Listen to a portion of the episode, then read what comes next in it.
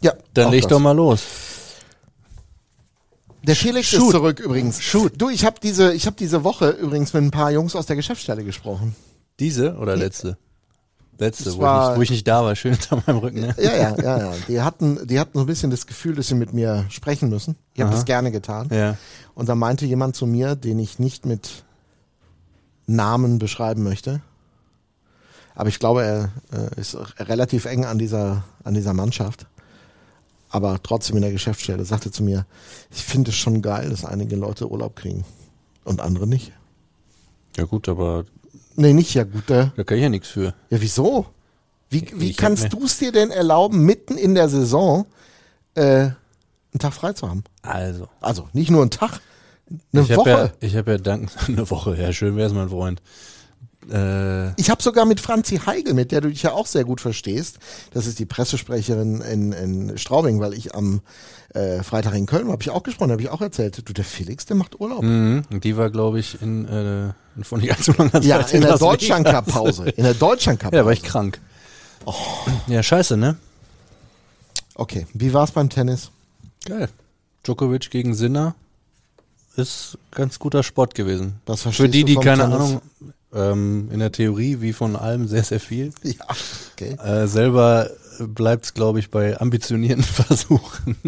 Aber warum, warum bist du mit Papa gefahren?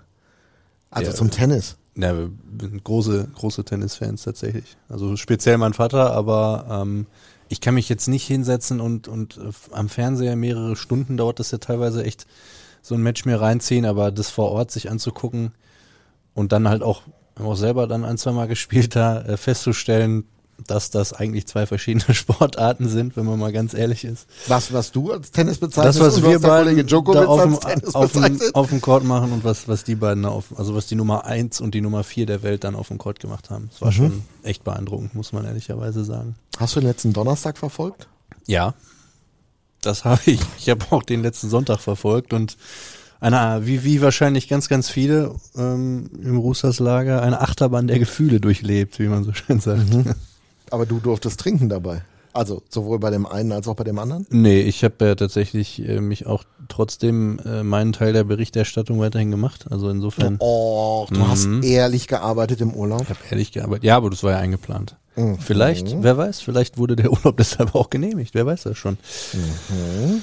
Bei äh, Heimspielen lässt sich das ja äh, remote alles ein bisschen schwieriger machen, aber Mhm. da wir zwei Auswärtsspiele hatten, äh, geht das heutzutage Gott sei Dank alles. Gut. Dann haben wir den Teil geklärt. Wie Mhm. geht's deiner Mama? Mm, Die ist, glaube ich, froh, dass äh, sie jetzt nicht mehr alleine zu Hause ist. Habt ihr über Kekse gesprochen? Ja, Was hat sie gesagt? ich soll dich fragen, welche du willst. Spritzgebäck, normal, ohne irgendwas Besonderes, bitte. Alles klar. Kann ich jetzt, äh, muss ich natürlich die Bestätigung abwarten, aber ich gehe mal stark davon also, aus, ich meine, also dass die Bestellung an dieser Stelle hiermit erfolgt Also- ist und ich, bin ja da, bin ja da sehr einfach gestrickt. Aber wenn es natürlich einen Keks gibt, den deine Mutter in Perfektion zelebriert, dann würden wir den natürlich auch jederzeit live im Podcast probieren. Weil das hat sie dann das verdient. große Keks-Tasting. Ja. Auch Essen- geil, das ist auch eine gut, das Am ist auch eine coole Sache. schmatzen am das Mikro. große Keks Das mögen die Leute. Ja, Wir müssen doch immer noch unseren Bratwurst-Check machen. ja, das stimmt, den haben wir auch noch nicht gemacht. Ja, du fährst ja nie auswärts mit. Nee, ja, auswärts, du hast mal gesagt, wir gehen hier beim Heimspiel lang und fragen die Leute, wo es die beste Auswärts-Bratwurst gibt. Ja, ich wollte eine größere Geschichte draus machen. Mhm. Ja, wir haben ja sonst auch nichts zu tun. Momentan gibt ja nichts eigentlich zu berichten. Ja, wieso? Es wird Dezember, dann hast du ein paar Spiele, sonst nichts. Mhm, genau. Das große Dezemberloch kommt. Was für ein Dezemberloch? Du sprichst so ständig die Leute Was? darauf an. Gar nicht. Doch. Ich äh, habe, also eigentlich äh, habe ich das ja nur angesprochen aus dem Grund, weil wir hatten ja jetzt ein Oktoberloch. Vielleicht gibt es dann einfach mal kein Dezemberloch. Also es ist die pure Hoffnung, die aus mir spricht. Ich glaube, wir haben tatsächlich letztes Jahr auch ziemlich genau um die Zeit, nämlich Anfang Dezember, ähm, wo wir, ja doch, da standen wir deutlich besser da, wenn ich mich recht erinnere, ähm, haben wir ja auch über diese Thematik gesprochen und äh, auch damals habe ich ja schon gesagt, dass die, dass ich das niemandem, der das Ganze hier deutlich länger begleitet als ich, weil Ich habe eine Geisterspielsaison zum Beispiel mitgemacht. Da gab es kein Dezember, da war das Dezemberloch, das erst am Ja, da gab's ein 22. Dezemberloch, glaub ich, deshalb, weil keiner wurde. gespielt hat. Ähm, dann, äh, nee, da gab's vorher diesen Magenta Sport Cup. ja, bei dem da haben wir aber nicht Roosters teilgenommen. nicht teilgenommen. Genau, das Ja. war das, das war unser Genau, Dezemberloch. mein Dezemberloch gab's da nicht in dem Jahr. Nein, aber ähm, das ist ja tatsächlich, sagte man ja immer, traditionell guter Saisonstart, dann äh, äh, aber im Dezember kacken sie dann immer ab. Ich glaube, das pauschal so zu formulieren ist, ähm, äh, wird, wird der Komplexität dieser Sportart nicht ganz gerecht. Ähm, aber ja, ich verstehe durchaus jeden, der, der da jetzt erstmal wieder schwarz malt, Wir, wir malen doch gar nicht. aufgrund der Erfahrung der Vergangenheit. Aber Dieses Jahr du sagst alles ja, anders. dieses Jahr ist alles anders, genau. Ja.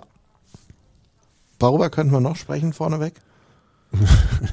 Wir haben jetzt auch schon genug, die, die meisten, Also, äh, also die die- meisten Leute skippen das ja eh. Ja, die, die Privates nicht hören wollen, äh, kommen jetzt langsam mal wieder zurück. Ja, wieso? Äh, so schlimm war es ja, wieso? Ich fand es jetzt informativ. Ja, auf jeden Tatsächlich, vor allem das Keksthema. Fall. Ja, das fandest du Was informativ. ist denn dein äh. Lieblingskeks von deiner Mutter? Gute Frage. Irgendwas mit Schokolade. So, warte mal, wir müssen jetzt eben noch den Termin äh, ja auch festlegen. Das dürfen wir auch nicht vergessen. Ich mach mal eben schnell auf. Also, letzter Podcast. Du weißt jetzt nicht, was dir blüht. Die wird dich so mit Keksen zuscheißen. Das glaubst du gar nicht. Wie gesagt, das Schönste wäre, deine Mutter endlich mal persönlich kennenzulernen. 20. 20. Ja, ja. ja. ja. Wahrscheinlich. Dann müssen wir die anderen noch zu einladen, unbedingt. Ja? Das ja, darfst du auch nicht vergessen. Bist, da bist du ja für Ja, verantwortlich. ja, ist okay. Ja, gut. Aber Berlin war schön, oder? ja. Also ich, ich, ich saß so in dem, in dem Studio von meinem Radiosender und dachte mir, aber es ist auch lustig, ne, wenn du die Bilanz Roosters Berlin in Berlin anguckst, ne, wie oft dieser Club da schon gewonnen hat. Ja, jetzt zum vierten Mal in Folge. Auswärts. Ja, Sag mir doch mal, warum das geht. Also, weißt du, Nürnberg, da spielst du noch 20 Mal, davon verlierst du wahrscheinlich 17. Und in Berlin spielst du 20 Mal und gewinnst 10. Wenn du mir das mal irgendwann erklärst, so als der große, weise Mann des deutschen Eishockeys, wäre schon hilfreich.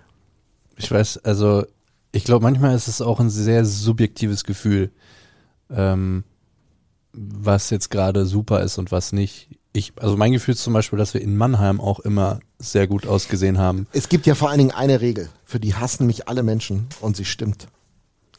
Donnerstags abends, daheim am Seiler See gegen Mannheim bei Regen. Gewinnst du immer. Müssen wir nur den Spielplan entsprechend so takten. Ja gut, ne? da kann ich nichts dran ändern. Aber was haben wir im letzten Heimspiel gegen Mannheim erlebt? Donnerstagabend, aber hat's da geregnet, Ja. weiß ich nicht. Hat es. Ich war nicht hier, ich war draußen auf der Autobahn, es hat geregnet. Naja, gut. Ja. Du, so einfaches Eishockey. Ja, ja, genau. Können wir ja gleich mal Und wir können tatsächlich über zwei ganz entscheidende Themen mit unserem heutigen Gast sprechen. Einmal da drüber. Gut, ich bin mir nicht sicher, dass er an dem Abend lange draußen gewesen ist, aber über Berlin und Nürnberg können wir mit ihm sprechen. Definitiv. Ja. Das ist eine sehr geile Überleitung, Ja. tatsächlich. Hut ab, Ja. Marco. Und aber manchmal hast du ja deine Momente, muss man ganz ja, ehrlich sagen. ich könnte jetzt sagen, ich habe es genau darauf abgestellt, aber dann lass ich uns, lüge ja nicht im dann Podcast. lass uns reinstarten, mein Lieber. Ja, dann drück mal das Knöpfchen. Kühe, Schweine, Iserlohn. Der Radio MK Rooster Hockey Podcast. Dorfradio für Sauerland. Für Fans vom Seilersee mit Felix Dutsch und Mirko Heinz. Was hast du denn? Ich weiß mal wieder nicht, welcher Sponsor heute dran ist. Ich glaube, letztes Mal haben wir die Sparkasse gemacht. Ja? Dann ist Dann heute ist heute dran. folgender dran. Egal ob beim Podcast oder live in der Balverzin Arena am Seiler See. Wir wünschen viel Spaß beim Eishockey. Balverzin, Förderer des Eishockeys im Sauerland. Hast du es darüber nachgedacht eigentlich in, in Spanien, ob wir zukünftig die Werbung live machen? Ja. Oder nicht? Äh, habe ich. Und das Einzige, was wir da brauchen, ist dann ein cooler, äh, ein, ein cooler, cooler Einspieler, ähm, so wie, so wie hier. Sowas in der Art. Jetzt nicht draufdrücken, runter oder ja, so auslaufen lassen. Also du möchtest, du möchtest Werbung Ja, ja, genau. Das, also, ja, das, das, das oder Applaus für die, den geilen Werbespot, den Ja, du kannst, du kannst ja sagen, kannst ja sagen, Applaus, jetzt kommt die Werbung oder sonst irgendwas. Aber irgendwas Kreatives. Wenn wir dann so ein Dings haben, so ein, so ein, so ein Bumper haben, dann äh, sollten wir das tun, definitiv. Charlie, gibt es jemanden in der Mannschaft, der sich auskennt mit Audio, der, also Musik? Könntest du uns beispielsweise ein Intro Du kannst uns doch jetzt, sprich doch jetzt, so, hochziehen. sprich doch genau jetzt, Du müsstest ihn sprich doch hochziehen. genau jetzt mal bitte so ein, so ein Werbeintro ein. Jetzt kommt die Werbung oder sonst irgendwas. Jetzt ist er irritiert. jetzt schüttelt es im Kopf. Du hast die was ganze denn? Zeit am, du hast die ganze Kondome, Zeit oder? am, Nein, nein, du sollst nur das Intro Was einsprechen. denn für ein Intro? Jetzt kommt die Werbung oder sonst irgendwas. Jetzt kommt die Werbung. Da haben wir es schon. Zack, so einfach ist das. naja, da müsst ihr ein Ja, bisschen die Musik Krombacher drunter- Stimme. Werbung. Noch ein bisschen, noch. Du hast übrigens den richtigen Bierpartner zitiert, sehr gut. Ja, natürlich. Ja. Der ist ja, die sind ja legendär. Für, also der Typ ist legendär, die Stimme. Ja, okay. Was hast du, was, wenn wir schon mal im Bier sind, wenn man mal in Nürnberg ist, was trinkt man dann? Fränkische Biermarke nicht. Ich trinke sonst immer so ein, da so Augustiner oder so vom Fass, schmeckt immer gut. Okay. So helles. Und in Berlin gar nichts. Ja, Ber Berliner Bier bin ich auch nicht so der Fan. Ähm, Was ist denn Berliner Bier? Berliner Pilsner. Ja. Also es heißt wirklich so. Ja, das ist wirklich so. Ist Schultheiß, kannst du. Nee, ne? So, ja, Kindle schmeckt ganz okay, wenn man das so mit diesem Waldmeister-Sirup da. Aber das ist dann schon kein Bier mehr. Das ist Dann dann eine Quatsch. Berliner Weiße, oder? Ja, genau, Berliner Weiße, genau. Da habe ich mich ja auch nie für aufraffen können. Nee. Ja, es ist Berliner Bier, ja, ist nicht so meins. Wer es jetzt noch nicht erraten hat, wir haben heute uns Charlie Janke hier hingebeten, Mhm. weil wir über Berlin und Nürnberg sprechen wollen. Von langer Hand Ja, geplant. Von langer Hand geplant. Charlie, wusstest du gestern Morgen schon, dass du kommen musst? Nein. Darfst. Du formulierst das immer falsch. Ja, Die Jungs Nein. stehen ja immer Schlange, die fragen mich ja immer, Ja. wann sie endlich dürfen. ja. Ja, nee, wir hatten eigentlich überlegt, ob wir heute mal den englischsprachigen Podcast machen. Und ich habe gesagt, das schaffe ich heute nicht. Im Kopf. Heute wird es eine seichte Folge dementsprechend. Nein, es ist, Deshalb sitzt es du ist, hier. seichte Folge. Nein, wir stellen schon harte Fragen, aber auf jeden Fall äh, in einer Sprache, die uns geläufiger ist als das Englische. Obwohl sie, nee, ich vertiefe das jetzt nicht. So, was war denn los in Berlin eigentlich am Freitag, äh, am, äh, am Sonntag? Erklär's mir mal. Na, wir haben endlich mal ein solides Auswärtsspiel gespielt. Und die Stimmung war ganz anders. Es war viel mehr Energie in der Kabine, viel mehr Energie kurz vorm Spiel generell. Hat man gespürt, die Atmosphäre war geil, alle hatten brutal Bock. Nicht, dass wir vorher keinen Bock hatten, nur man hat es diesmal auch richtig gespürt. Und alle waren mit Feuer dabei direkt. Und das haben wir dann auch gut gemacht. Andi war brutal, muss ich sagen. Hat äh, ein super Spiel gemacht, verdient den Shoutout geholt. Defensiv standen wir auch gut und haben dann auch mal die Chancen eingemacht und dann haben wir auch eine, eine 2-0-Führung auch mal verwaltet, was ähm, auch nicht leicht ist, vor allem nicht in Berlin. Das stimmt. Ich habe auch immer gedacht, macht endlich den dritten. Macht den Haben wir dann ja. Wir haben, also, das hatte ich auch nicht ganz verstanden, warum ich das, hätte etwas, ich hätte es etwas früher sehr akzeptabel gefunden für mein persönliches ich habe auch nicht verstanden, warum das nicht gezählt Nee, hat. nee, wollte Eigentlich ich gerade sagen. Wir Ja, okay. haben. Also ja, ja, ja, ich weiß, worauf du hinaus willst. Okay. Ja. Das sind, also ich, äh, keine Ahnung, ich, wir sind ja alle keine Regelkundler, aber ganz ehrlich, habt ihr das in dem Moment verstanden oder auch im Nachgang, wird sich jetzt Okay, angeguckt es haben? vielleicht nochmal, was passiert ist. Also die Szene ist, ich weiß gar nicht, in, in, Ja, du in der Mangelung, in der Mangelung, nee, nee, die Szene habe ich wohl doch im Kopf, in Mhm. der Mangelung eines besseren Begriffs, sage ich mal, vorm Tor wird, wird gewurstelt zwischen ähm, Marcel Nöbels und, und äh, Tyler Boland, glaube ich. Und dann schießt Conny aus dem, also und dann wird das Tor verschoben. Das aber, wenn solange das Spiel läuft, nicht automatisch äh, ein Grund für eine Unterbrechung ist. Charlie, korrigier mich. Ähm, und aus dieser Situation schießt Corny dann die Scheibe eindeutig dorthin, wo früher dann mal das Tor gestanden hätte, also über die Torlinie. Und das zählt, nach Videobeweis kann man das geben, das Tor. Sie haben es auch gegeben auf dem Eis. Und ähm, haben es dann aber zurückgenommen, weil das Spiel natürlich dann unterbrochen wird, wenn der das Tor auf Verantwortung des Stürmers verschoben wird, was in dem Fall dann ja Tyler Boland hätte sein müssen. Und der hat angeblich keinerlei Versuche unternommen, dieses Torverschieben zu verhindern. So, Regelgrundler, Charlie Hanke, Ähm, erklärt dazu. Ja, ich habe die Wiederholung nicht gesehen, aber wie ich es auf dem Eis gesehen habe und wie die anderen das auch alles beschrieben haben, dachte ich eigentlich, dass das Tor gegeben wird, weil Tyler war in einem Zweikampf mit Marcel Nöbels und hat auch schwer die Möglichkeit, er hat auch gesagt, er hat versucht zu bremsen, hat aber auch schwierig dann, die, wenn der Nöbels direkt an ihm dran ist, ist es schwierig, da immer direkt zu bremsen. Und wenn er dann reingeschoben wird von hinten, kann er nichts dafür. Das ist ja äh, durch Einfluss des Gegners. Falsch. Und da die Schiedsrichter sagen hinterher, ich habe es dann nämlich nochmal nachgehört, ähm, weil die Kollegen vom Magenta haben ja das, den großen Vorteil, dass sie das Schiedsrichter-Mic haben. Und da wurde gesagt, dass Tyler sich nicht ausreichend bemüht hat, aus der Situation herauszukommen. Und an dem Punkt habe ich dann gesagt, okay, Regelkundler Heinz, voll versagt. Ja, ich finde das eigentlich Blödsinn, weil keiner rennt absichtlich ein Torwart rein, ohne probieren zu, ohne, ohne dass man probiert zu stoppen. Also finde ich. Äh, äh, es ging darum, also. dass er nicht versucht hat, sich zu wehren, um aus der Situation mit dem Nöbels wieder rauszukommen. Wenn er da in, der- in, der Situation involviert ist und wie soll er da rausgehen? Also wenn der hinten Frag dran- doch nicht mich, verdammt! Also, das ist ja, also, das ist Einmal nicht kurz- so, aber wo soll er denn hin? Beide Hände in die Luft reißen und sagen, halt, stopp, ich möchte das hier nicht. Ich möchte, Na, er muss, er muss deutlich zum Ausdruck, also laut der Aussage der Unparteiischen, hätte er deutlicher machen müssen, dass er sich dagegen wehrt. Was da mit ihm passiert. Ich glaube, und das ist das Schöne, äh, du als ähm, neutraler Journalist musst da vielleicht ein bisschen vorsichtiger sein, aber ich als Verantwortlicher kann, glaube ich, ganz klar sagen, wenn du das Tor auf dem Eis gibst, habe ich da nicht genug äh, Gründe gesehen, das jetzt wieder zurückzunehmen. Ich und ja, dann hätten wir, glaube ich, alle noch ein bisschen einen ruhigeren Nachmittag verlebt dann.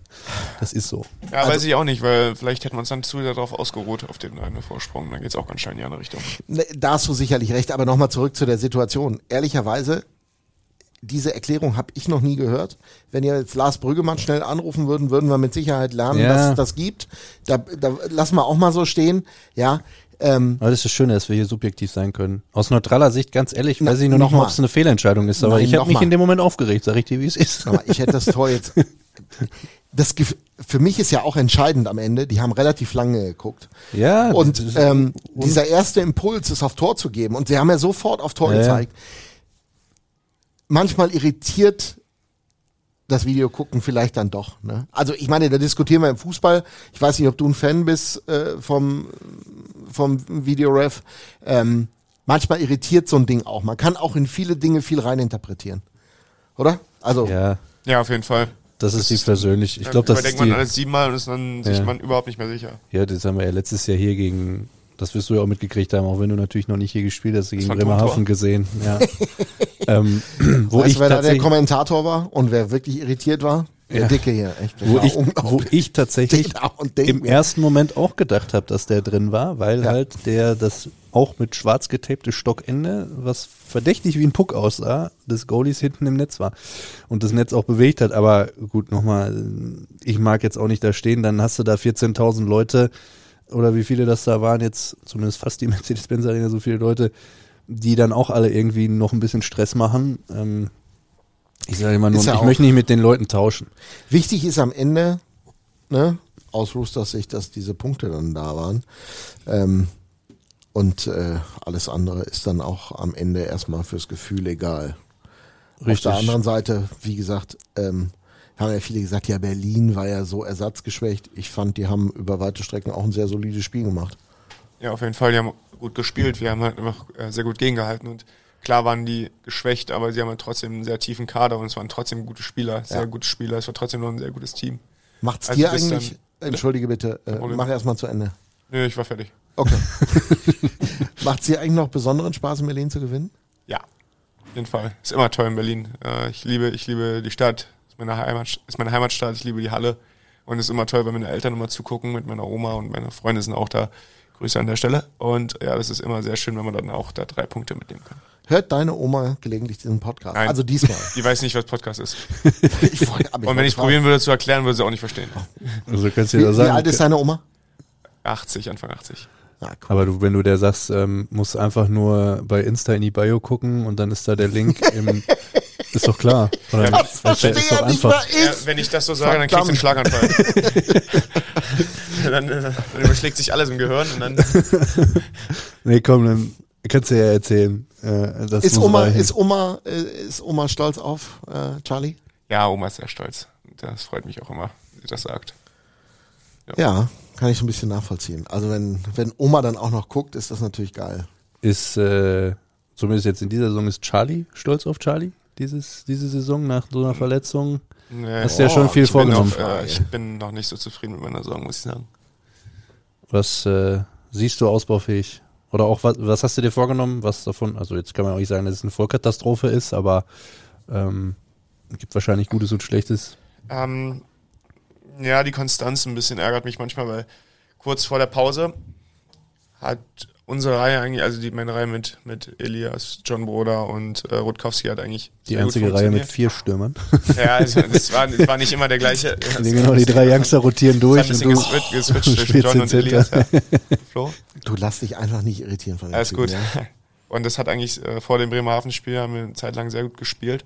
Das hat mich dann geärgert, dass das im Bremerhaven-Spiel nicht so gut war und die letzten, also abgesehen vom Berlin-Spiel, die letzten drei Spiele davor waren auch äh, sehr ausbaufähig und das waren, das waren so Up and Downs in der Saison und äh, wenn man erfolgreich will, sein will, auch als Einzelspieler, muss man halt konstanter spielen. Und vor allem mit den Punkten, klar, mit den Punkten ist immer so eine Sache, aber auch mit meiner offens offensiven Ausbeute bin ich sehr, sehr unzufrieden. Aber wie gesagt, die Saison ist noch lang und genug Zeit, das äh, rumzureißen, das Ruder. Naja, halt- Vielfältig in Bremerhaven ja nicht. Hast Ja. glaube ich, den Pfosten getroffen, ne? Ja. Ich meine, du hast danke, dass du erinnerst. Das ist Ja, positiv, das ist Junge. Das sind ein paar Ja, das Zentimeter. denkst du, dass es positiv ist. Er hätte da vielleicht. Dabei muss man natürlich auch mal sagen, du hast jetzt aber auch eine Leidensgeschichte hinter dir. Also ja, davor alles Mögliche. Äh, Hat das noch Einfluss in irgendeiner Form Nee. auf das, was jetzt ist? Nein, das ist auch keine Ausrede. Ich meine, alle anderen, also viele andere Spieler waren auch schon mal verletzt. Und da, wenn ich mich da die ganze Zeit in Selbstmitleid wälze, weil ich ähm, verletzt war das Jahr davor, das bringt mich auch nicht weiter. Also mich da jetzt drauf, äh, immer, immer darauf zurückzuweichen, ist, ist Quatsch. Immer nach vorne schauen und das daraus machen aus den Möglichkeiten, die ich jetzt kriege. Naja, ich, ich erlaube mir dann noch mal eine Nachfrage. Du kannst das von dir erwarten. Die Realität sieht aber auch manchmal anders aus als eine Erwartung, oder? Nein. Nee, also so weit denke ich Gut. nicht. Nee. Also ich finde, man sollte immer ziemlich selbstkritisch sein, selbstkritisch sein bis zum gewissen Punkt. Und äh, ich denke, das bin ich im Moment und das sollte ich auch sein, so wie die Saison halt auch läuft. Wer hat dir dieses Umkehren in deinem Leben, also dieses, wie geht man mit schwierigen Situationen um, wer hat dich da am meisten beeinflusst? Auch familiär, wenn wir schon von Oma, Mama und Papa gesprochen haben. Ja, auf jeden Fall meine Eltern. Ich meine, ich hatte schon öfter Situationen, wo es nicht so einfach war, wo es mit der Spielzeit nicht so gestimmt hat und jetzt auch mit der Verletzung. Und da muss ich ganz so meine, meine Eltern und auch jetzt äh, vom letzten Jahr meine Freundin sehr, sehr loben. Bin ich noch sehr dankbar, weil die immer mich unterstützt haben, immer ein offenes Ohr hatten, auch wenn ich mal eine Zeit lang, vor allem letztes Jahr war es, äh, ging es nicht so voran mit dem Heilungsprozess. Da hatte ich äh, Phasen, wo ich äh, bestimmt nicht so leicht war, gebe ich zu. Und da ist meine Freundin äh, unglaublich lie äh, liebevoll mit umgegangen und äh, unterstützend. Und da bin ich ihr sehr, sehr dankbar für. Und das hat mich auch oft aus Löchern gezogen. Und ja, waren noch viele andere Personen da, die, die, die zum Beispiel unser Physio letztes Jahr, Thomas Schenko, der hat immer ein offenes Ohr, genauso wie der Tobi. Ähm, die Mitspieler hatten immer offenes Ohr und, und haben immer gefragt, wie es geht und dass ich, dass ich positiv bleiben soll.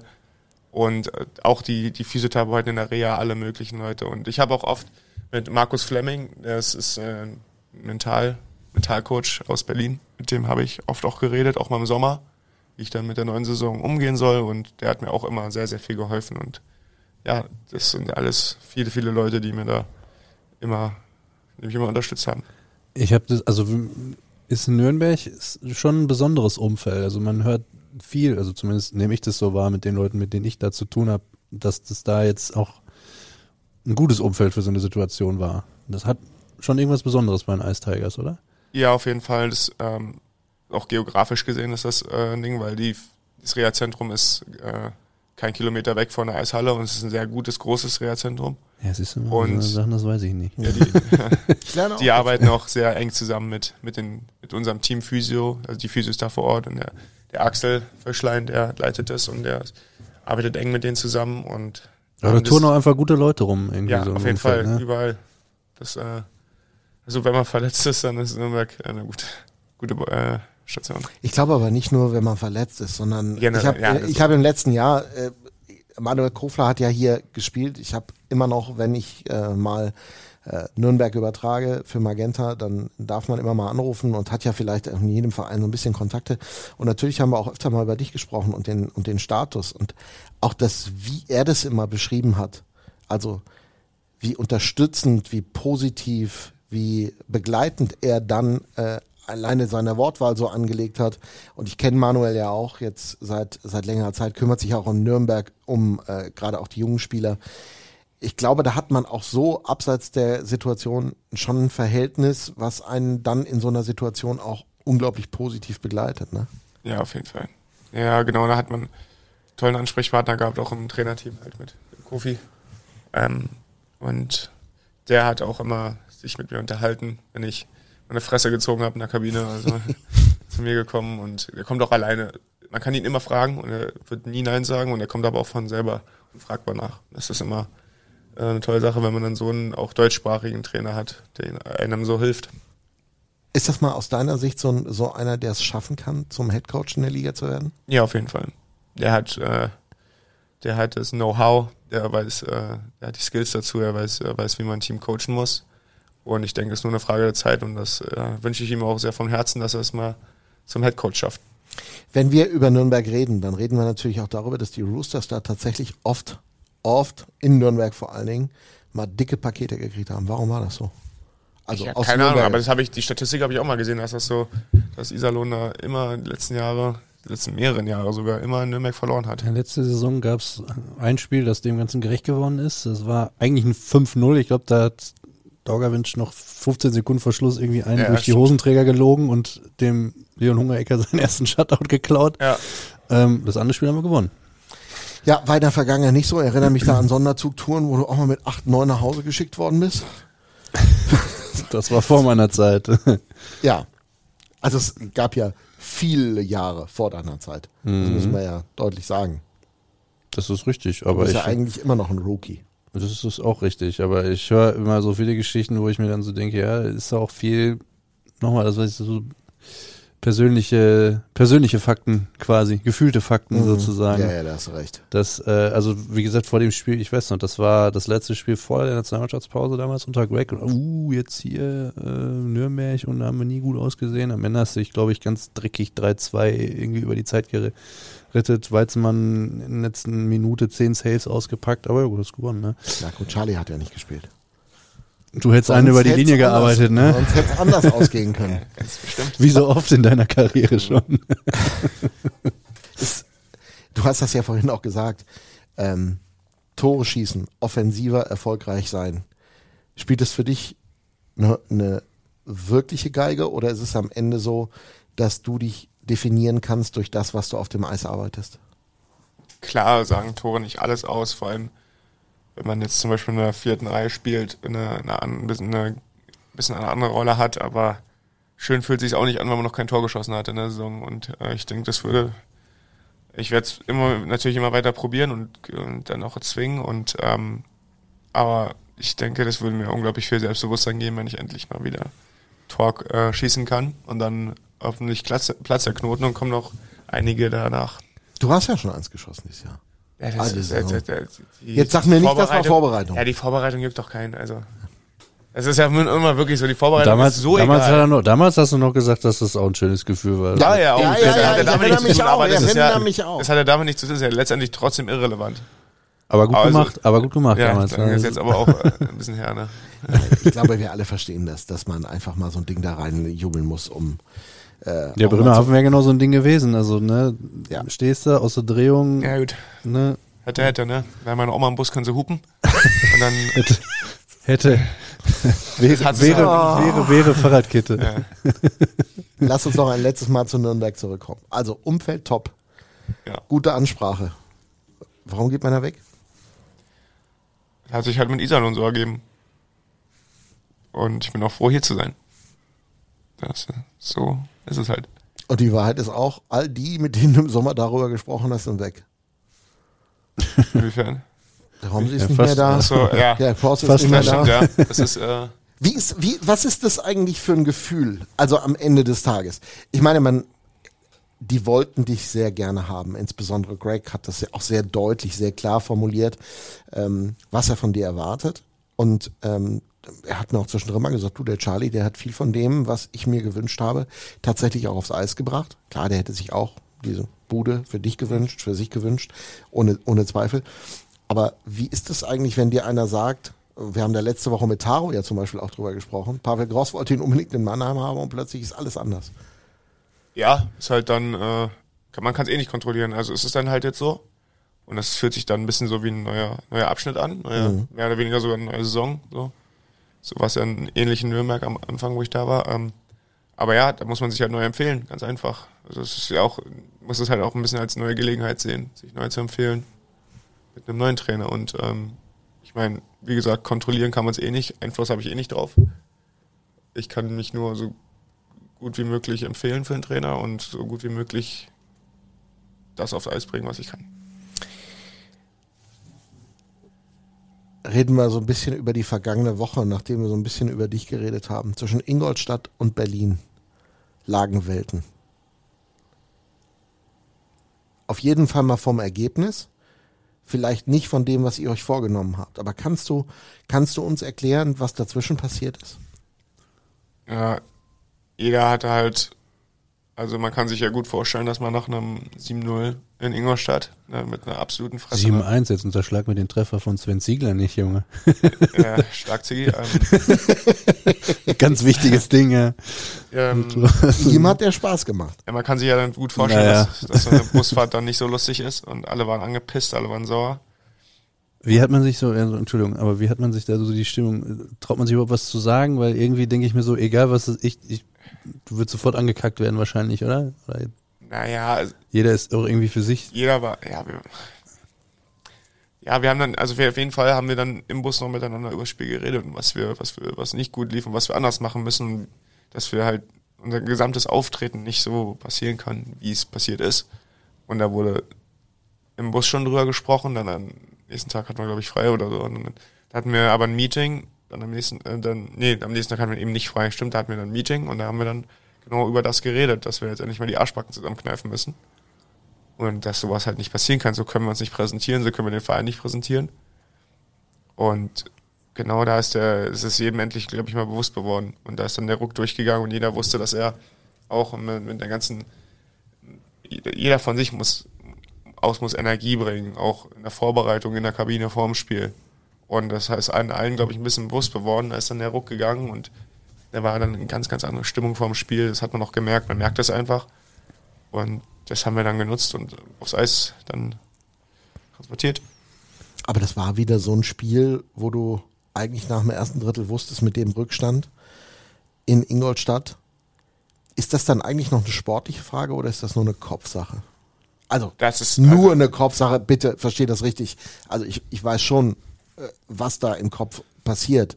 Äh, deshalb, ich will das nicht abwerten, wenn ich sage, nur eine Kopfsache. es ist nicht nur eine Kopfsache, aber auf jeden Fall ist der Ursprung der Kopf. Weil jeder, weil das stand 3-0.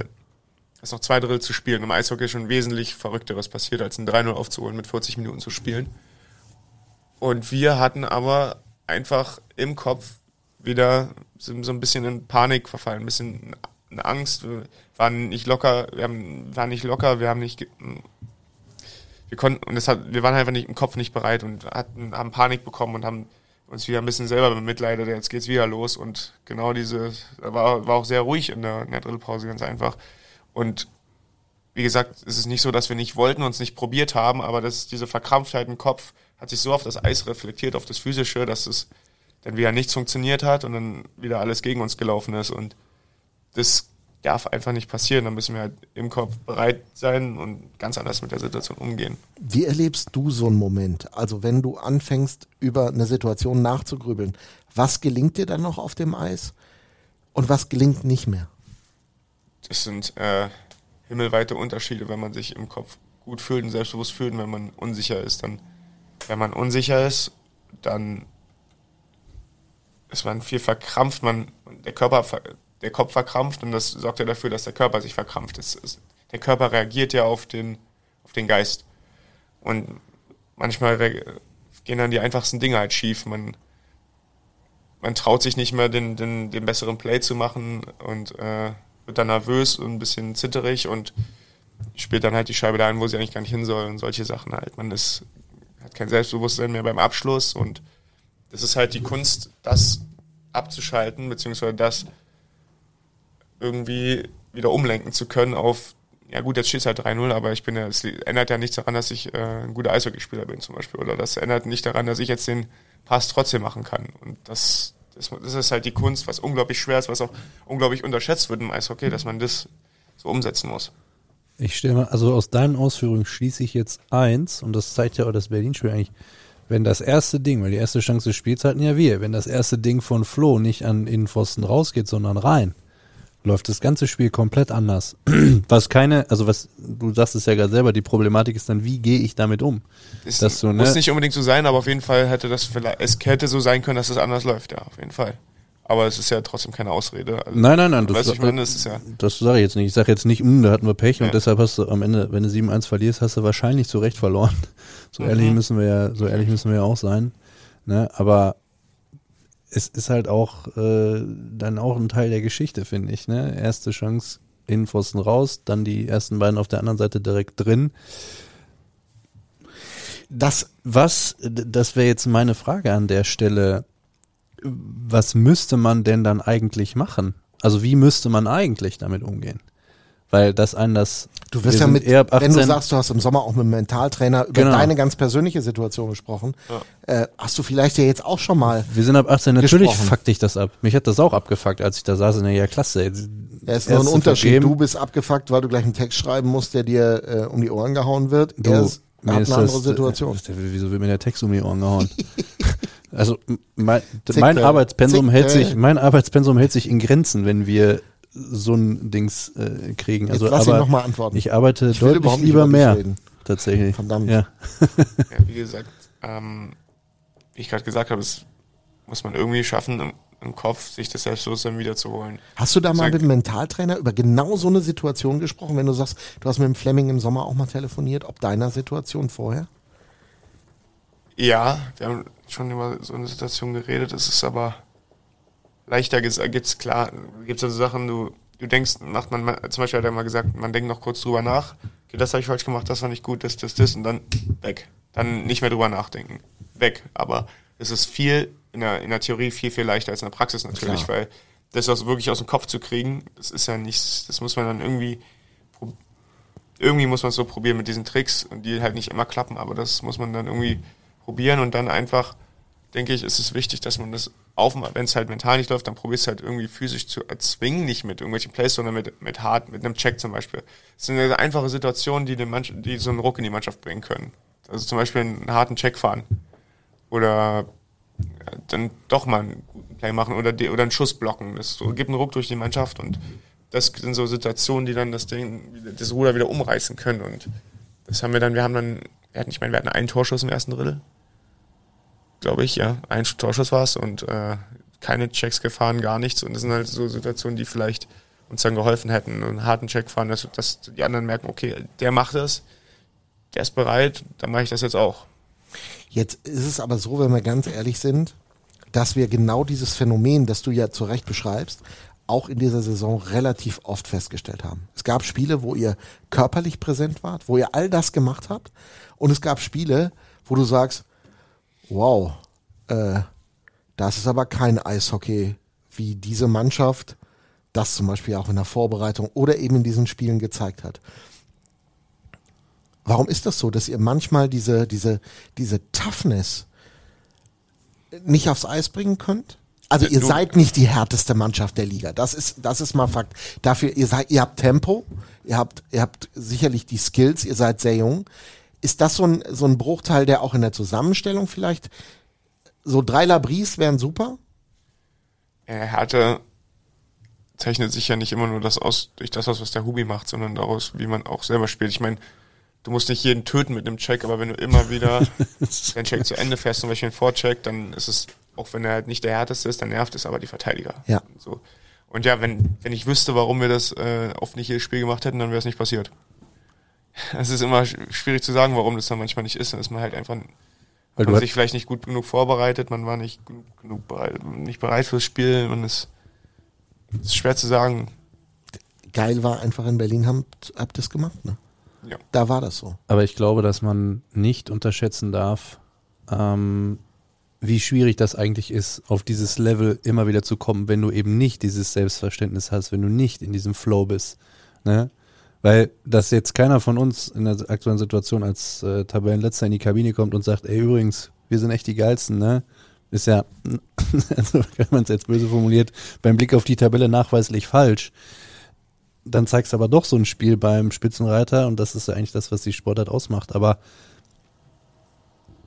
wie mental belastend ist es, also oder ist es eine bewusste Entscheidung oder war das einfach so in Berlin? Und vielleicht hat irgendjemand Knöpfchen gedrückt. Wie würdest du das beschreiben? Was Also, uns geholfen hat, waren die Schüsse aufs Tor, die viel mehr gebracht haben, glaube ich, weil klar, wir hatten offensiven Struggle von die ganze Saison schon. Wir haben offensiv wenig produziert, Wir hatten oft ganz, ganz viele Spiele, wo wir ein oder zwei Tore maximal geschossen haben und wir wussten, okay, wir haben Probleme, offensiv Tore zu schießen. Und dann haben wir im Training schon geübt, fast jede Scheibe aufs Tor zu bringen. Und so hat es ja auch geholfen. Ich meine, wir haben in Berlin viel, viel Welt mehr geschossen als gegen Ingolstadt. Haben immer probiert, Scheiben aufs Tor zu bringen, immer wieder. Und irgendwann rutscht dann halt mal einer rein. Hat man gesehen, bei den ersten Mal Toren. Der Schuss wird zwar irgendwie geblockt oder Rebound kommt, Drew hat die Scheibe und dann öffnen sich die Plays. Dann hat er geguckt, hat den, den Mike, den DC gesehen und dann äh, kann er den Pass auch spielen und dann geht er auch rein. Genauso das zweite Tor, einfach geschossen, wurde abgefälscht, Tor.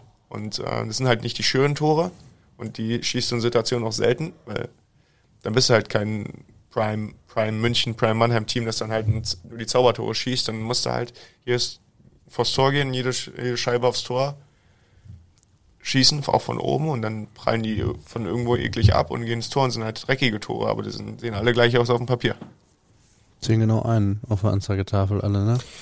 Ja, das ist, ist so interessant, ne? Also das muss ich wirklich sagen, wenn du da ins Detail guckst und sagst, okay, bring, es, es wirkt immer für jemanden, der in diesem Sport, in so einer Mannschaft nie drin gesteckt hat, einen Schuss aufs Tor zu bringen, wirkt immer, ja, das ist doch einfach. Wollte ich sagen, das, ist ja doch noch, einfach- das kann doch nicht so schwierig Genau, das sein. kann doch nicht so da. schwierig sein, genau. Und ähm, deshalb geht's uns ja auch in diesem kleinen sympathischen Podcast immer mal so darum, genau das auch zu erklären. Warum ist es manchmal so schwer, diesen Schuss dann zu bringen? Der Schuss ist ja nicht schwer, aber die Entscheidung, jetzt zu schießen, die zu treffen, ist die Herausforderung.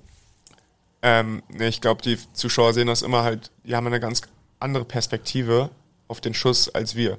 Die sehen das von oben und denken, okay, man muss jetzt schießen, aber da sind halt auch fünf Gegenspieler auf dem Eis, ne? Und da sind halt oft, vor allem ich als Verteidiger würde ich es äh, ich habe ja die Schüsse von oben von der blauen Linie, mache ich ja nicht, also selten.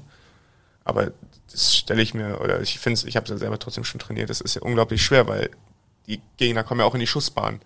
Und wenn dann vielleicht ein Fan von oben denkt, okay, jetzt muss er aber schießen und man in der Situation aber schießen würde, dann schießt man den vielleicht gegen die Schiemannschuhe und die kriegen Alleingang. Und dann lohnt sich das ja auch nicht. Und deswegen ist es nicht immer leicht, die Scheibe durchzubringen, wenn da auch in der Schussbahn drei, vier Leute stehen. Deswegen ist es ja eine Sache, die man trainieren muss und die auf, aber auf gar keinen Fall einfach ist. Nein, und genau da fängt ja dann das ganze Problem an. Also du denkst, okay, was passiert, wenn ich diesen Schuss abgebe? Wenn du total locker bist, mit viel Selbstvertrauen spielst, hast den Kopf hoch, guckst dir das Spielgeschehen schon anders an und hast einen Eindruck von dem, was passiert. Guck dir, Dann, das, guck dir das Tor von, ich glaube, Brugisa gegen Straubing an. Der denkt nicht eine Sekunde nach nee, und nagelt das Ding genau in den Knick. Ich meine, das ist eine Qualität von ihm, aber da merkst du halt, das ist eine Truppe, bei der läuft. Hat er gegen uns, glaube ich, auch gemacht. Ja. also das, das spielt, glaube ich, alles eine Rolle. Eben, wenn du im Kopf frei bist, den Kopf hochnimmst, eine Situation analysierst und siehst, okay, ich muss mir gar keine Gedanken machen, dass dieser Konter, dann sollen sie halt den Konter fahren, den hält unser Torhüter. Und all diese Dinge spielen dann am Ende, glaube ich, eine Rolle. Ne? Wenn du da anfängst zu denken, hast du schon, bist du schon das erste Mal im Hintertreffen.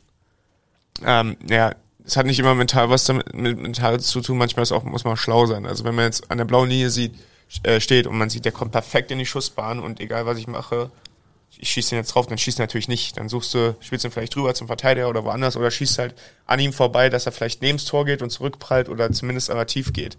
Aber man sollte halt, wir haben es jetzt so gemacht, sobald die Chance ist und die Schussbahn irgendwie frei ist oder da irgendwie was ist, wo man schießen kann, dann schießen wir. Und dann schießen wir einfach rauf. Und da muss nicht immer perfekter Schuss sein, Hauptsache der geht durch. Das ist dann der Unterschied zwischen, wann man Und- schießen sollte und wann nicht. Und wenn man schießen sollte und die, die Schussbahn frei ist, dann sollten wir es eigentlich immer zum Tor bringen. Da kommt ja dann auch noch eine Komponente dazu, und das ist dann wahrscheinlich eher dein Job, nämlich, dass man, dass es auch rein gar nichts bringt, selbst bei einer freien Schussbahn, wenn da vorm Tor kein Traffic ist. Das Stimmt auch. ich erinnere mich auch an Spiele in besagten Dezemberloch, da hatten wir 40 zu irgendwas Schüsse hier gegen Bietigheim und haben 3-1 verloren, glaube ich, weil äh, da war halt dann nicht viel Traffic, weil und das ist dann auch ja, wie ist es das ist ja dann doch eher dein dein Job dann, wie hat man sich das da im Slot vorzustellen? Was ist denn da los eigentlich? Das ist Krieg, tut weh. Aber dann musst du halt rein, wenn du ein Tor schießen willst. Und das ist halt das Ding, ich meine, wenn man von der blauen Linie schießt als Verteidiger oder als Spieler in dieser Liga und der Torhüter sieht das Ding, dann hält er den 99 von 100 Mal, wenn nicht sogar 100 von 100. Und deswegen, und jeden Torhüter nervt es, wenn alle zum Tor rennen. Dann, dann sieht man nichts, dann fällt schon die Scheiben ab. Dann kreiert, kreiert man Rebounds und so schießt man dann halt die Tore und vor allem die dreckigen. Und ja, tsch- angenehm ist es nicht vom Tor, aber es ist halt den Preis, den man zahlen muss. Der Wie, Preis. wie lange Zeit hast du eigentlich, weil man hat sich das ja nicht vorzustellen, du stellst dich da hin und guckst da mal ein bisschen, wann schießt einer. Wie viel Zeit hat man da überhaupt, um in dem einen Moment in die Schussbahn zu kommen? ähm, in die Schuss, also Äh, vorm Tor mich zu stellen, oder was? Ja, ja, genau. Naja, das kommt immer drauf an. Also sobald kommt drauf an, wo du stehst in der offensiven Zone. Wenn du jetzt an der Grundlinie bist und die Scheibe geht hoch, dann ist eigentlich nur noch Vollgas Richtung Tor und musst dich dann voll durchbeißen. Da gibt es natürlich verschiedene Techniken. Wenn ein Verteidiger vor, vor dir steht und einen Boxout macht mit einem Schläger, dann muss ich halt schlau wegdrehen, die richtige Seite drehen, den Weg zum Tor finden und dann musst du halt, manchmal sieht man nicht, wann die Scheibe kommt und dann muss halt einfach da sein. Manchmal reicht's auch, wenn du da stehst und der prallt von dir ab oder du stehst genau in der Sicht vom Torhüter, der sieht nichts, geht an dir vorbei, Tor. Und ja, da muss man halt sich einfach durchkämpfen. Sieht man, was, Manchmal zieht man auch Strafen dadurch. Mhm. sieht man, was für ein Verteidiger, also gibt's da so Charaktere, die man da ungerne sieht in den Situationen? Ich könnte mir vorstellen, dass ein Dennis Roy vielleicht nicht ganz so witzig Ja, ist. also wenn er da, also ist immer die, du fährst ja teilweise auch gegen eine Wand dann einfach, wenn dir einer einen guten Check setzt in dem Moment, ne? Ja, Dennis Roy ist sowieso ein Cheatcode. Äh, vom, also wenn der vorm Tor steht und es gut macht und dann ist es halt wirklich schwer, weil er halt mal 50 Kilo mehr wiegt als du gefühlt und dann, ja, da hat man halt genau, oder zum Beispiel Olli Mebus, wenn der, wenn der auch, wenn er wirklich will und äh, kann ich natürlich auch weghalten mit zwei Fingern. Thorsten Ankert, also Thorsten muss halt- Ankert, Thorsten Ankert glaube ich auch. Ja, Thorsten Ankert auch, so, so erinnere, ja. Björn Krupp zum Beispiel auch und da muss man halt probieren, das mit Technik zu lösen, also ein bisschen schlau sich anzustellen, weil mit Kraft kommst du nicht durch. Ich, ich will noch einmal gemein sein. Vom Tor sich aufzuhalten, entnehme ich jetzt auch deine Aussage, dafür brauchst du die von Olli Kahn beschworenen Eier. Das ist die eine Geschichte. Das andere, es gibt ja viele Teams, die äh, mit ihren, ihren, ihren Top-Formationen die Eier haben und immer mehr Druck genau vor diesem Kasten entfachen wollen, die immer auch mit zwei Leuten reingehen. Grundsätzlich wird sich euer Plan im Spielsystem ja davon nicht unterscheiden, aber wir sehen euch genau in dieser Situation zu selten. Warum tut ihr es so selten, dass ihr versucht tatsächlich da reinzukommen? Du hast es beschrieben. Das 1-0, Drew, das war genau in dieser, in dieser Zone. Das 2-0, auch da merkst du einfach, bist du da drin. Warum Das passiert 3-0 das das dann? 3-0 ja letztlich auch. Ne? Gut. Also das nicht 3-0. Ja, ist, das 3-0, genau. Warum, warum geling, gelang euch das, ich formuliere es mal positiv, das in der Vergangenheit nicht so oft genau in die Zone zu kommen? Weil die Eier habt ihr ja als Typen. Ja, wir sind halt mit dem falschen Weg rangegangen. Wir haben halt gedacht, okay, schießen, also wir haben halt gemerkt, wir schießen kein Tor, wir haben es halt kompl probiert, kompliziert zu lösen, schön zu lösen, mit schönen Toren, außenrum spielen und dann immer den letzten perfekten Pass noch fürs leere Tor suchen und so. Und das haben wir dann halt probiert, aber so löst du die, die Situation nicht. Vor allem nicht, wenn es so wie bei uns nicht gut lief offensiv. Dann musst du halt die dreckigen Tore schießen. Und es, es ist natürlich, es geht ja Hand in Hand, wenn du offensiv nicht gut spielst, dann funktioniert es offenbar nicht mit den schönen Toren.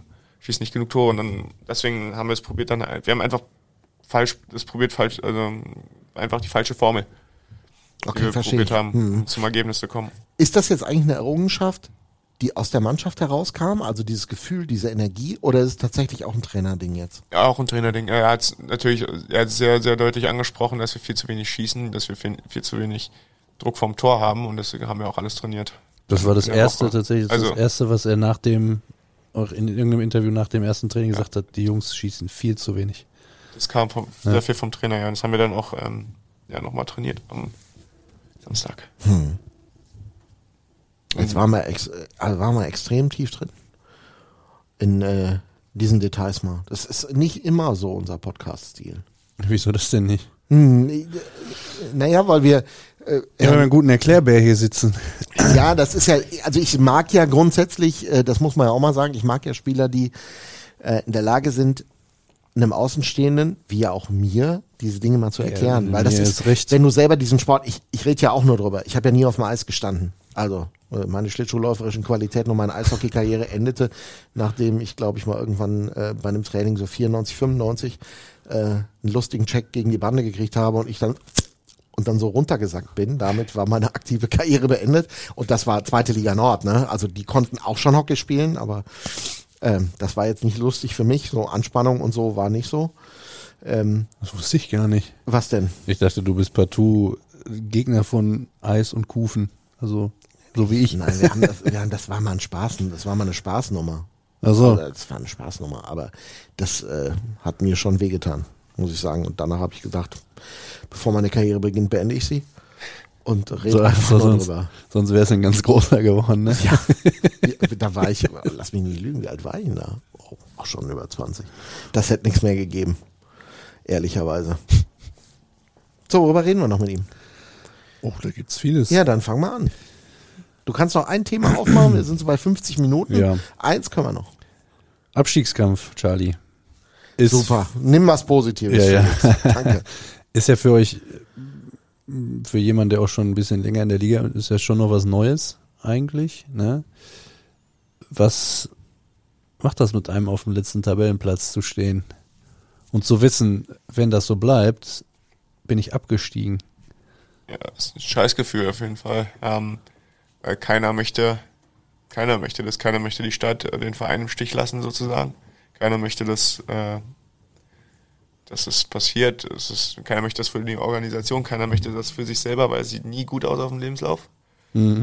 Es ist, das ist Ja, so ehrlich müssen wir auch mal sein. Also, Ja, ne, ja, ich so. sag, also das ist ja für Ja. Also, ähm, ja, es ist einem ja, aber wie gesagt, man, man hat zwei Möglichkeiten, man kann sich dann selbst bemitleiden und das Ding abschreiben oder wie wir jetzt, wir, wir kämpfen gegen an und tun alles dafür, dass das nicht passiert. Dass dann wir aus dieser Situation wieder rauskommen, ganz einfach. Eine ähnliche, Situation hatte ich tatsächlich mal mit, ähm, mit Weißwasser, da haben wir nämlich in den Playdowns gespielt. Das ist in der zweiten Liga so, da haben wir ganz knapp die Pre-Playoffs verpasst, mussten dann um Abstieg spielen. das ist ja auch frech. Das ist eine furchtbare Regel gewesen. Dann mussten wir als Elfter gegen den 14. Best of Seven Serie spielen. Das war in Bayreuth. Alter. Und das Problem ist, wenn man äh, der 12. spielt gleichzeitig gegen den 13. auch Best of Seven und beide Verlierer aus den Serien spielen nochmal und der Verlierer stirbt, steigt ja. dann ab. Und es ging tatsächlich über sieben Spiele. Das war Spiel sieben in Weißwasser, haben wir dann äh, gewonnen. Ganz knapp. Und, äh, ja, Das war bestimmt wunderschönes Hockey, was da das gespielt war wurde. Ne? einfach, das war das schlimmste Eishockey, was ich erlebt habe. Das war einfach nur ver verzweifelt. Alle wollten einfach nur, dass es vorbei ist. Und ja, das ist äh, die Situation wollen wir uns gar nicht erst bringen, aber vor allem nicht am Ende in der Saison. Deswegen haben wir jetzt ja genug Zeit, um das zu ändern. Und ja, aber nur mal, man kann, wie gesagt, man kann es jetzt nicht ändern. Man ist in der Situation erstmal drin. Und ja, wir sind auf dem, denke ich jetzt nach dem Spiel auf einem guten Weg, da wieder rauszukommen. Es ist eigentlich so, Charlie, dass du dir manchmal Gedanken machst, ob diese Abstiegsgeschichte Sinn macht bei uns in Eishockey Deutschland oder hast du das längst ad acta gelegt? Ja, ob Sinn macht. Ja, also ich denke schon, dass du Zweitligateams die Möglichkeit geben solltest, äh, wenn das finanziell funktioniert und wenn es sportlich funktioniert, warum sollten die ja nicht in der ersten Liga spielen dürfen? Ist ja, ist ja eigentlich gerecht. So das ist ja so in jedem klar, anderen so Sport. so klar. Ja, ist ja ganz einfach. Ist ja in jedem anderen Sport auch. Warum müssen die die ganze Zeit in der zweiten Liga bleiben, wenn sie eigentlich gut genug für die erste sind, sozusagen? Aber ist es so, dass wir wirklich genug Mannschaften haben, damit dieser Durchlass Jahr für Jahr auch in den nächsten zehn möglich wird? Und da bin ich, äh, sorry, ich, ich kann mir das nicht vorstellen, weil all diejenigen, die in den letzten Jahren diesen Schritt nach oben oder fast alle, sind irgendwann wieder verschwunden gewesen. Frankfurt? Naja, aber Frankfurt hat eine andere finanzielle Basis. Sie haben eine alte Halle, aber sie werden irgendwann da eine neue kriegen. Ist das nicht eine andere Situation? Zugegebenermaßen. Das ist ja eine, das ist ja eine Endlosdiskussion, die du führen kannst. Ähm, was, womit ich mein größtes Problem habe, ist ja auch mal Folgendes. Also jetzt stellen wir uns mal das Allerschlimmste vor, was passieren könnte. Man steht wirklich nach dem letzten Spieltag auf dem allerletzten Platz. Dann weißt du, bis, wenn du Pech hast, in den Mai hinein nicht, was passiert. Also schafft es dann Kassel, schafft es eine der anderen Mannschaften, tatsächlich hochzukommen? Und spielst du oder spielst du nicht? Planung, Spieler, alles Mögliche, was da dran hängt. Und das ist für mich etwas, das macht auch wenig Sinn. Weil wenn du in der Bundes- Fußball-Bundesliga absteigst, weißt du, okay, du musst jetzt in dem Moment anfangen, das hast du auch schon ein paar Tage vorher gemacht, für die zweite Liga zu planen. Alles gut. Das kannst du ja aber gar nicht erlauben. Macht das wirklich Sinn für eine Sportart? Fragezeichen. Das ist meine Diskussion.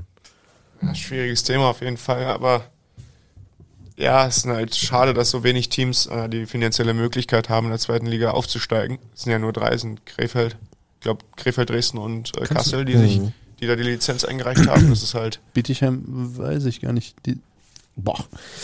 Ich muss jetzt einmal Delta kassieren. Ich würde sagen, Bietigheim hat es auch versucht. Ja, Oder vielleicht haben sie es dieses Jahr genau nicht gemacht. Aber okay. Sieht ja aber so die gut aus. drei sind auch, ja, nein, das stimmt. Aber die drei sind es halt definitiv. Ja. ja, man, also. Und die man gehören, ja, äh, sorry, die, also Krefeld ohne Frage, Kassel glaube ich auch und auch äh, Dresden mit einer mit einer sehr sehr guten mit einer sehr sehr guten Nachwuchsarbeit und auch dem einem coolen Standort einfach. Da gebe ich dir ja vollkommen recht. Ähnlich wie Frankfurt sind das sicherlich auch Vereine und Clubs und Standorte, die vielleicht auch in die erste Liga gehören. Aber irgendwann hört es dann vielleicht auch auf. Und wenn du da genug Teams hast, die eben nicht hoch wollen, dann stellt sich für mich schon die Frage, dann sollen die halt quasi die Meisterschaft dieser Clubs ausspielen. Dann könnte man das Ganze auch hier oben auch einfach ein bisschen erweitern. Das halte ich für sinnvoll. Ja, würde ich auch sagen. Ich, ich sehe auch keinen Grund, warum nicht 15, 16 Teams in der Liga spielen sollten. Erinnern wir uns alle nochmal ans Corona-Jahr zurück. Zwei Gruppen, Nord-Süd. Ja, da konnte ich aber Köln, Düsseldorf und Krefeld irgendwann auch nicht mehr sehen. Also vier Spiele gegen die gleichen Teams innerhalb von, ich weiß nicht, was das teilweise drei Wochen war. Naja, wenn du, wenn das eine Saison gewesen wäre, wo du Kohle hättest verdienen können, was die Zuschauer anbelangt, hätte Bernd Schulz eigentlich in die Hände geklatscht. Das ist, ist nämlich die Wahl. Lass uns das Thema beenden. Ich, es passiert einfach mal nicht. Ich will noch mal über die Kappe sprechen. Okay. Was steht da drauf auf der Kappe, Felix? Lies mal vor, ich kann nicht so weit rüber gucken. Muted Zoo Premier Edition. Und links ist ein äh, süßer kleiner Panda drauf auf der Seite. Mhm. Steht Cedric Schiment auf Pandas, weißt du das? Ähm, nee, nicht explizit. Er hat mir, äh, das ist einfach nur das äh, Zeichen bzw. das Tier seiner ersten Kollektion. Denn zum Abschluss wollen wir noch mal, wollen wir euch mitnehmen in die große, weite Modewelt. Charlie, erzähl doch mal, wo du die Kappe her hast und warum du die jetzt tragen, fast schon musst. Ja. kannst du, kannst Ähm. du übrigens ein Foto machen von Charlie, damit wir das posten können? Ja, weil das ansonsten äh, wissen die Leute nicht, worüber wir reden. Das wird Also sowohl bei Rooster Hockey Podcast auf Instagram als auch bei den Nee, Roosters nee, das können wir nicht machen. Daumen hoch, bitte. Hat er den Daumen runter gemacht oder? was? Ja, ich sag mal, er hat zwei sagen. Finger, zwei Finger links davon genommen.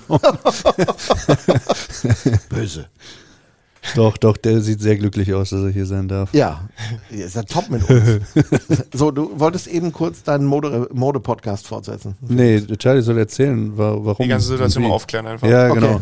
Bevor wir das mit Ja. Teddy machen, ne, da Ja. nehmen wir doch lieber einen Unbeteiligten. Das stimmt. Ja, folgendermaßen, also Cedric Schiemens hat vor einiger Zeit seine eigene Fo äh, Modefirma gegründet.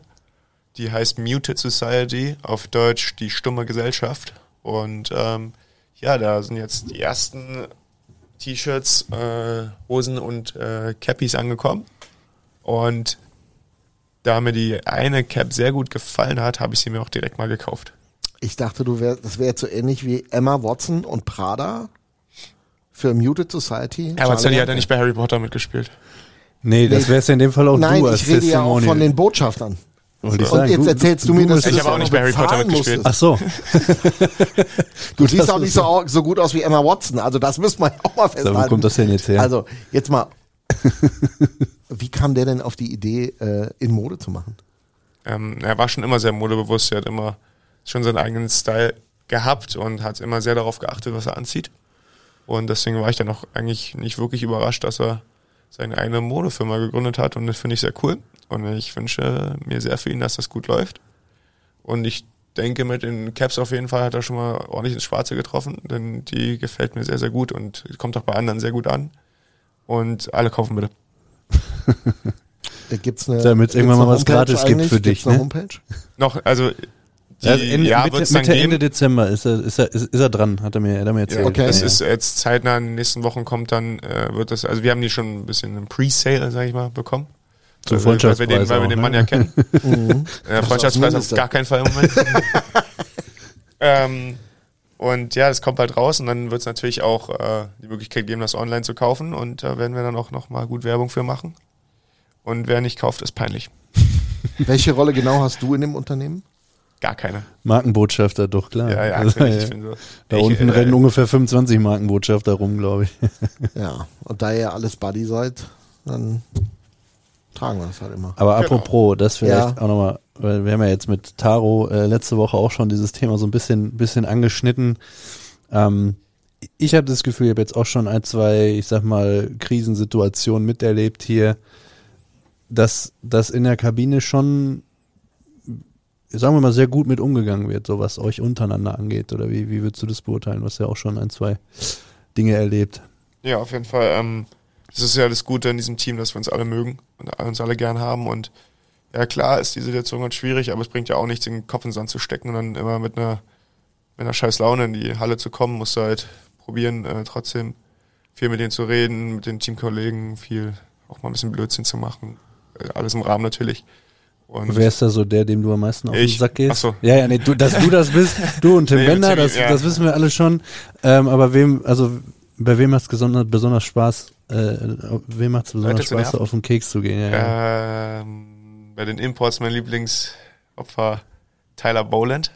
Und das ist ein leichtes Ziel, ne? nee, ja, nee, also er gibt mir immer die Reaktion, die ich will. Also und das, das Das versteht musst er auch jetzt nicht. erklären, das musst du jetzt erklären, komm. Ich gehe dem halt immer nicht mal, es sind immer so Kleinigkeiten. Ähm, immer wenn er an mir vorbeiläuft, dann ramp- rempel ich ihn ein bisschen an oder ich, ich stelle mich einfach nur vor und gucke ihn einfach nur blöd an und mache irgendwas.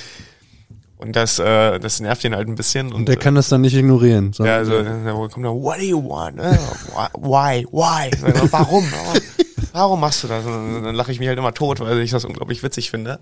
Und äh, ärgern kann man auch Emil sehr gut. Das macht auch sehr viel Spaß. Der fährt gerne mal aus der Haut, wenn man ein bisschen dahin piekst, wo es ihn nervt. Und das macht auch sehr viel Spaß. Aber der, der macht es dann, ähm, außer er ist gerade sehr schlecht drauf, macht das eigentlich relativ schlau und gibt mir dann genau nicht das, was ich will, die Reaktion. Dann wird es ziemlich langweilig und ja. Aber Das sonst, Maxim ist auch gerne, habe ich auch gerne mal. Also jeden eigentlich, da gehe ich eigentlich jeden auf den Sack, außer bei Hubi, vor dem habe ich Angst. Der guckt einmal böse. Ne?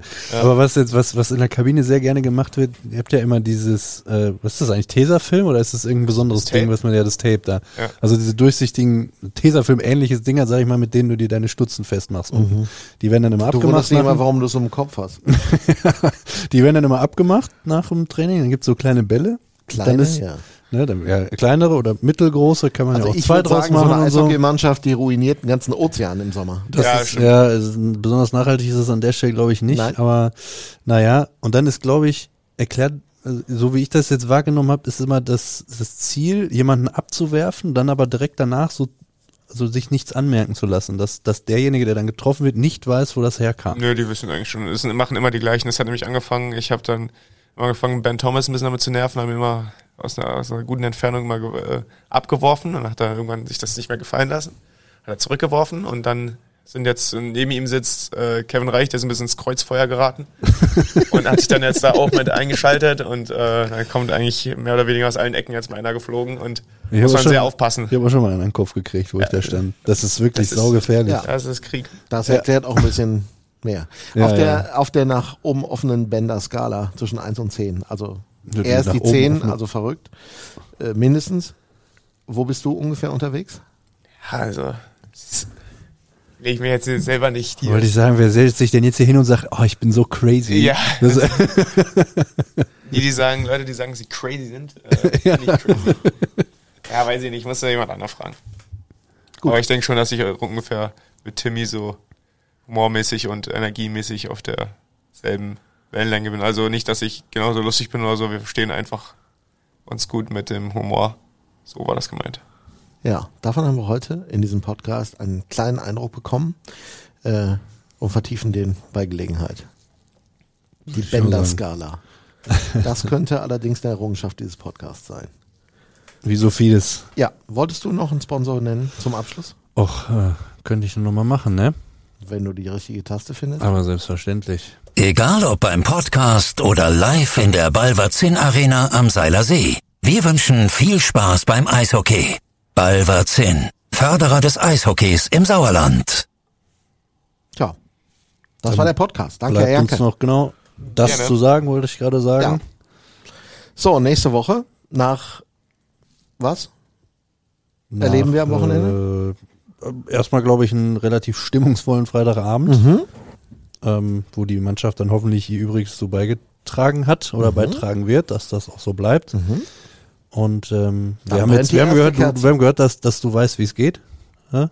wie es es wie es zu laufen hat und Ja. ähm, so schwierig kann das ja auch nicht sein. Ich kann nur sagen, Sonntagnachmittag ne, müsst ihr unbedingt alle reinhören in die große Radio MK Arena Live-Sendung. Es wird ein besonderer Moment werden. Es ist, glaube ich, das allererste Mal, dass äh, keiner von unseren Kollegen die Chance hatte, nach Augsburg zu kommen. Das heißt, du moderierst vorm Ich moderiere im Studio. Ich habe es aber auch, weil ich du was sitzt, zu tun du, habe. Du moderierst vorm Dings. Ich moderiere, nee, nee, nee, nee, nee. Ich habe den geilsten Reporter gekauft, den ich kriegen konnte in Augsburg. Alex Kunz. Echt? Ja. Das Kommentiert der das nicht? Ja, nee, der hat frei am Oh, Wochenende. cool.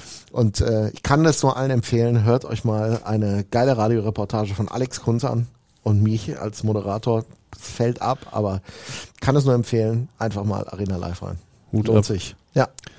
Ich musste auch doppelt, doppelt zahlen irgendwie. Achso, ja so. gut. Das macht der nicht umsonst. Kein Nee, Freundschaftsdienst. Ja, doch, dass er den Sonntag aufgibt, ist ein Freundschaftsdienst. Diese Welt ist so kaputt. Ja, sagt der, der mal eben für eine Woche nach Malaga geflogen ist, weil er, Und von da auch remote, Tennis von da auch remote gearbeitet hat. so ist es. Sagt Tschüss, Felix. Tschüss Felix. Tschüss, Mirko. Und tschüss, Bis nächste Charlie. Woche. ähm, nur eben den Daumen, den du hochgemacht hast, den sieht man nicht, ne? Tschüss.